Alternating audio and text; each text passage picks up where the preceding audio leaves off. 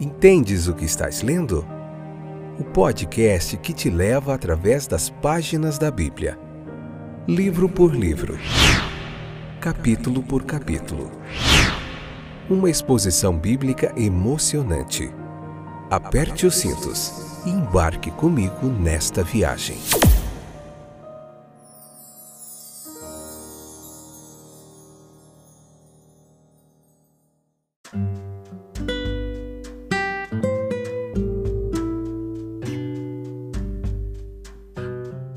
Olá, aqui é o Fábio. Eu estou de volta com o podcast Entendes o que estás lendo. É, como vai você? Tudo jóia? Que bom que você voltou. Fica aí até o finalzinho que hoje nós vamos concluir essa história confusa de essa briga entre Jacó, Esaú, Rebeca para o meio, Isaac também. E vamos ver como é que vai terminar essa história. Beleza? Vamos lá, hoje o capítulo 25, a parte 2 do livro de Gênesis. Então, incluída nessa bênção que Isaac daria ao primogênito, estava a promessa feita por Deus a Abraão e que seria transmitida de uma geração após outra. Então, era por isso que Jacó ansiava tanto por ela, pelaquela bênção. Ele avaliou corretamente as vantagens espirituais relacionadas a isso. Embora houvesse muito que era mal em seu caráter no início, ele tinha esses desejos espirituais e fé em Deus que seu irmão não possuía.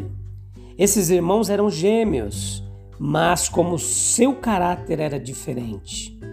Pode ter sido que Jacó, sabendo que tinha a mesma idade, também sentiu que tinha o mesmo direito de ser considerado primogênito. Isso pode ser dito como desculpa para o que de outra forma pareceria ultrajante e mesquinho da parte dele. Provavelmente, quando Isaú disse que estava à beira da morte, né, ele apenas quis dizer isso da mesma forma que dizemos que estamos morrendo de fome. Jacó ele pede a transferência né, da bênção, da primogenitura, porque sabia também que seu irmão pouco se importava com isso e porque pode tê-lo ouvido expressar sua indiferença a isso.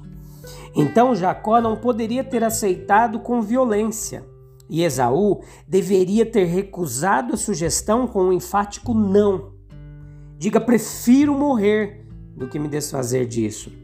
Esaú pode até ter sorrido para Jacó por se, se importar tanto com aquilo que era de tão pouco valor para ele. Um coração depravado o tornou profano, indiferente, ingrato e temerário.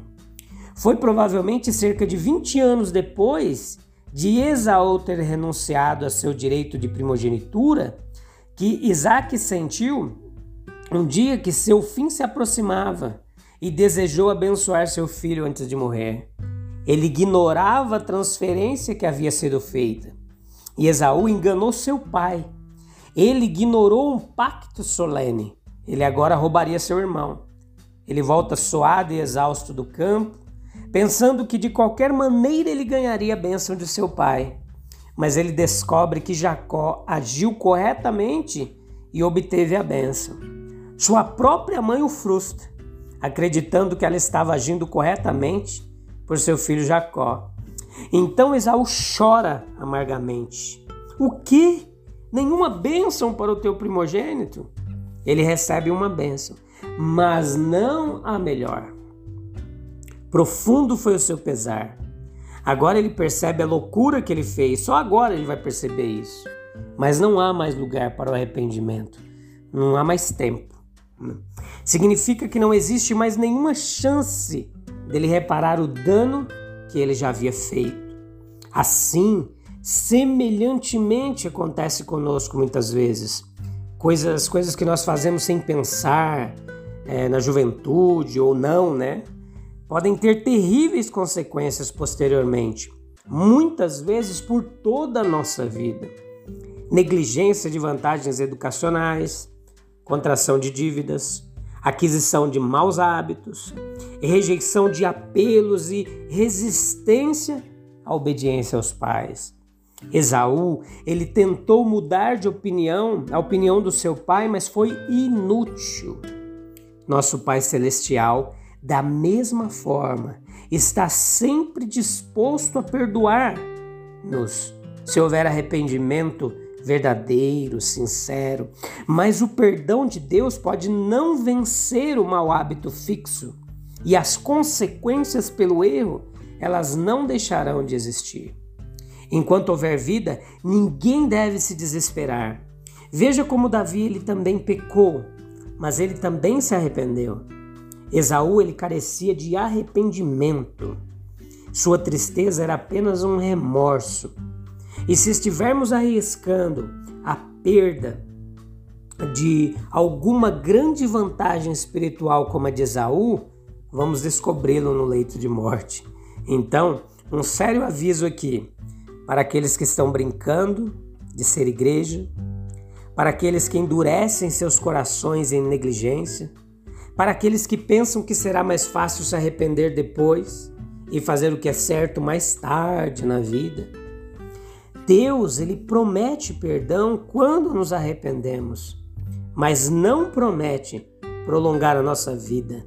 Negligência com as coisas espirituais, é isso que aconteceu aqui, foi isso que aconteceu aqui nesse texto.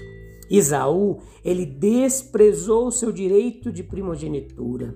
Estranho e triste que verdades tão importantes como as que dizem respeito à vida eterna frequentemente exerçam tão leve influência, né? Ainda assim é.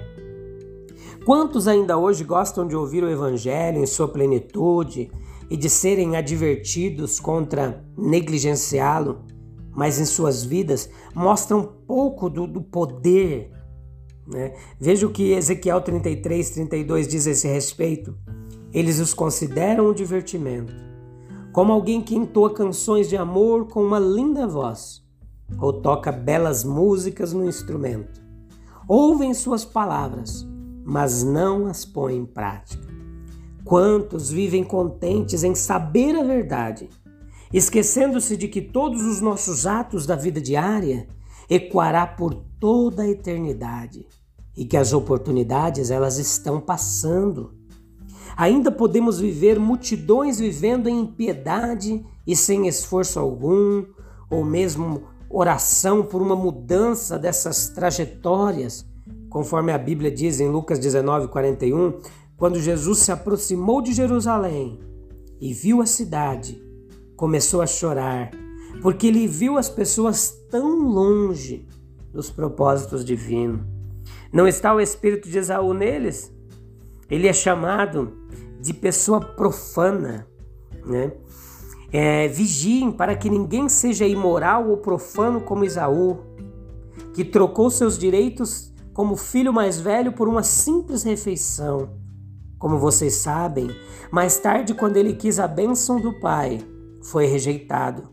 Era tarde para que houvesse arrependimento, embora ele tivesse implorado com lágrimas. Hebreus 12, versículo 16, 17. No entanto, nenhum crime é, ou grande falha é atribuída a ele. Existe uma atratividade em seu caráter. Vemos nele um homem é, impulsivo, não que seria chamado de filho mau, o favorito de seu pai. Ele tinha consideração pelos desejos de seus pais, mas balançando por coisas passageiras e sem renúncia, né? É, faminto e cansado da caçada. Ele ansiava pela comida que via, mas e o preço? Seu direito à primogenitura, o direito a uma bênção especial, o sacerdócio doméstico, eram similares a nada para ele. Ele não percebeu seu valor. O momento presente era tudo o que importava. Observe que o direito de primogenitura foi desprezado não por meio de interesses mundanos que assumiram o controle de seus pensamentos. Costumes e máximas do mundo tendem a negligenciar o direito de primogenitura. Nenhuma linha nítida pode ser vista para nos dizer quando o perigo começa. coisas perfeitamente permitidas, né? muitas vezes até louváveis, podem sufocar o progresso de nossa vida espiritual. Mesmo no bom trabalho, a mente pode estar tão absorta na própria obra que a comunhão com Deus ela enfraquece. Há uma necessidade de uma renúncia constante, de vigilância, as tendências da vida diária, de objetivos definidos, não desejos passageiros, de fazer da comunhão pessoal com Deus uma parte essencial do nosso trabalho de cada dia. Pelo que sabemos, Isaú nunca se arrependeu, mesmo quando Jacó recebeu a bênção. Ele se arrependeu, mas não houve mudança real, nem confissão de erro. O eu ainda era o poder dominante. Esaú ele nos deixa um exemplo para que nós não desprezemos bênçãos permanentes em troca de satisfações de desejos momentâneos. Beleza? Eu te espero no próximo episódio. Deixa aqui o meu abraço e eu te encontro em Gênesis capítulo 26, beleza? Até lá. Tchau, tchau.